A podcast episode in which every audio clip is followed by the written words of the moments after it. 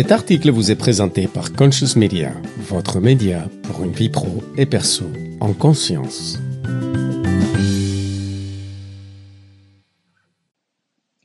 L'intrapreneuriat, la force du collectif. L'auteur est Yannick Puget, spécialiste des systèmes d'information, des transformations et du management. Dans ce nouvel article, nous allons découvrir l'intrapreneuriat ou comment libérer les énergies, s'ouvrir à l'ensemble des compétences des collaborateurs pour produire des solutions pragmatiques pour l'entreprise et les rendre plus épanouies et impliquées. Les entreprises devront suivre six principes fondateurs et définir la place que prendra l'intrapreneuriat dans leur stratégie. Des échecs se produiront, en nombre, mais favoriseront le développement des compétences et rendront plus grands les succès pour une culture d'entreprise différente. L'intrapreneuriat est un nouveau levier fort pour des entreprises plus attirantes pour les nouvelles générations, pour un sens au travail renforcé et une participation de l'humain au succès de l'entreprise. Toulouse, Jardin des Plantes, 8 heures.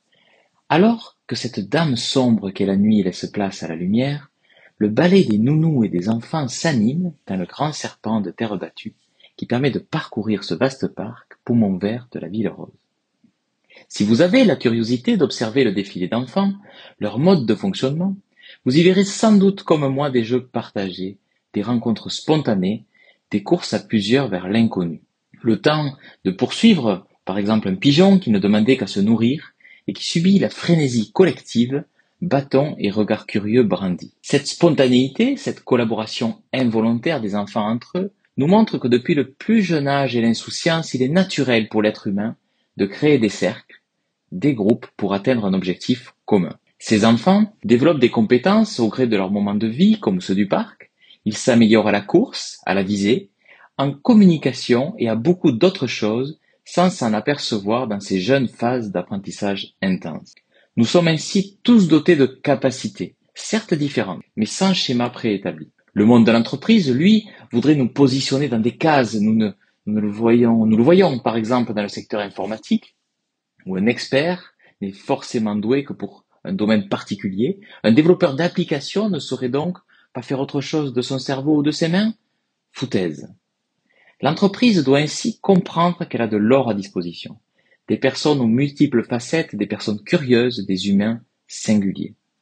L'intrapreneuriat dont les origines remontent déjà aux années 70, est une réponse pour mettre en commun tous les cerveaux d'une entreprise, toutes les pensées, les idées, les Colin Maillard ou autres cache-cache de notre enfance pour une entreprise transformée, plus ouverte, mais aussi plus performante.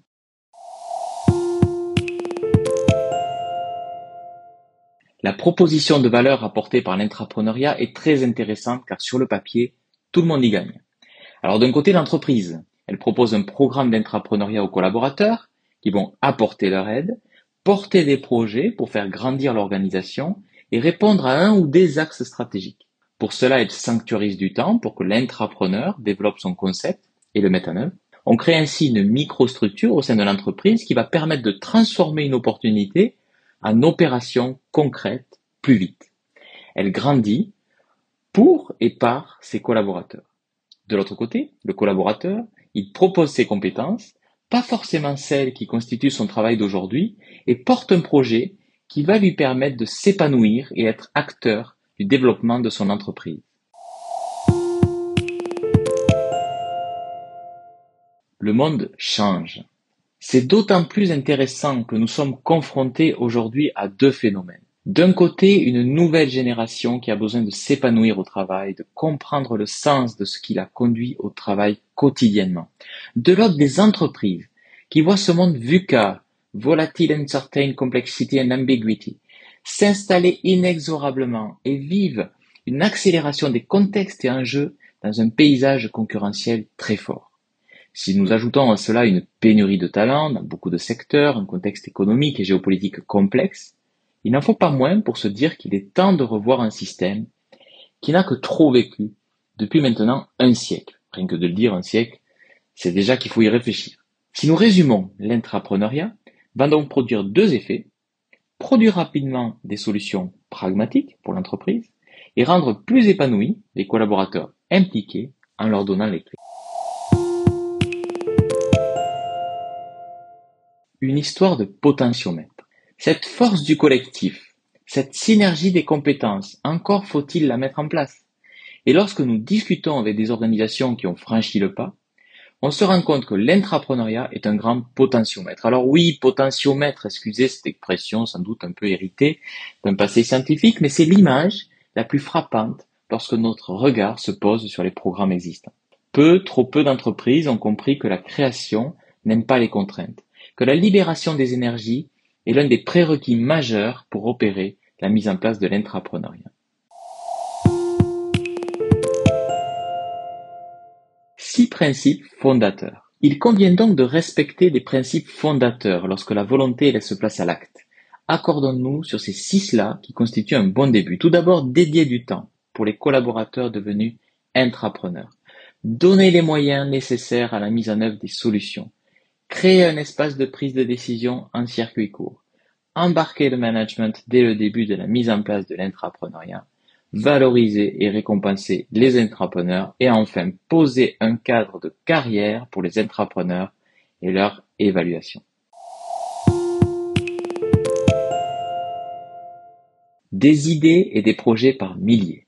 Il viendra ce moment ce moment où vous vous êtes lancé, vos intrapreneurs sont identifiés, le programme d'intrapreneuriat est prêt. Vous avez même, comme certains, intégré un système de parité dans le jury qui sponsorisera les projets.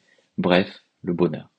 Désormais vient l'heure où les idées affluent. Les projets se lancent. C'est à, cet, instant, alors même que la veille du lancement vous vous demandiez et si chez moi ça ne marchait pas, après tout notre entreprise est particulière, que le doute s'installe.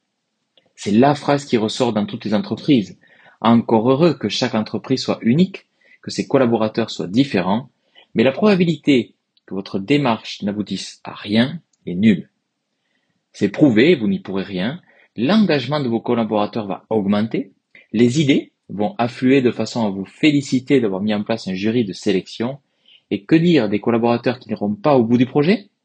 Eh ben, préparer son projet, définir son business in Canva, piloter son projet, communiquer, rencontrer des sponsors et clients potentiels, ils auront appris tellement de choses que l'échec ne sera pour eux qu'une voie d'apprentissage.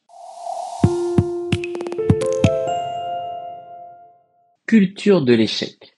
Car oui, il y aura des échecs. On estime à 7% le taux de succès des projets d'intrapreneuriat. C'est un concept qui n'est pas évident en France car nous n'avons pas la culture de l'échec comme peuvent l'avoir les anglo-saxons et leur fail pour first attempt in learning. Mais peu importe, l'entreprise progresse, va se nourrir de tous ces succès, qu'ils soient directs par la réalisation concrète des projets, comme indirects, le développement des compétences des intrapreneurs, leur fidélisation, voire l'attraction des talents extérieurs, car les générations à venir besoin de cadres comme cela pour s'épanouir.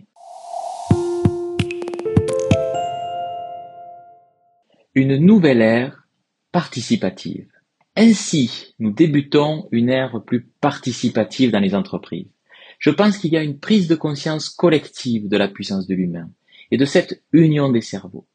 L'intrapreneuriat déployé dans bon nombre d'entreprises, surtout ces dernières années, en est le témoin timide pour l'instant. Demain, ce modèle, qui évoluera sans doute lui aussi, pour un modèle d'entreprise porté sur le collectif et le sens commun, sera inscrit dans l'ADN de bon nombre d'organisations.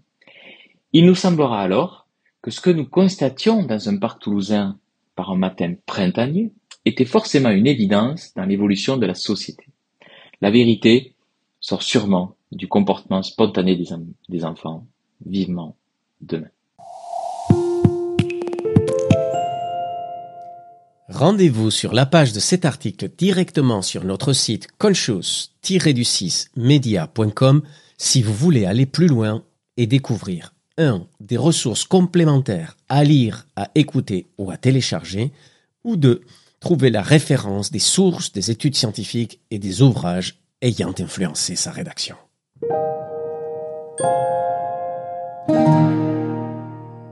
Ce contenu vous est présenté par Conscious Media. N'hésitez pas à vous abonner à notre chaîne de podcast pour une retranscription audio de tous nos articles pour une vie pro et perso en conscience.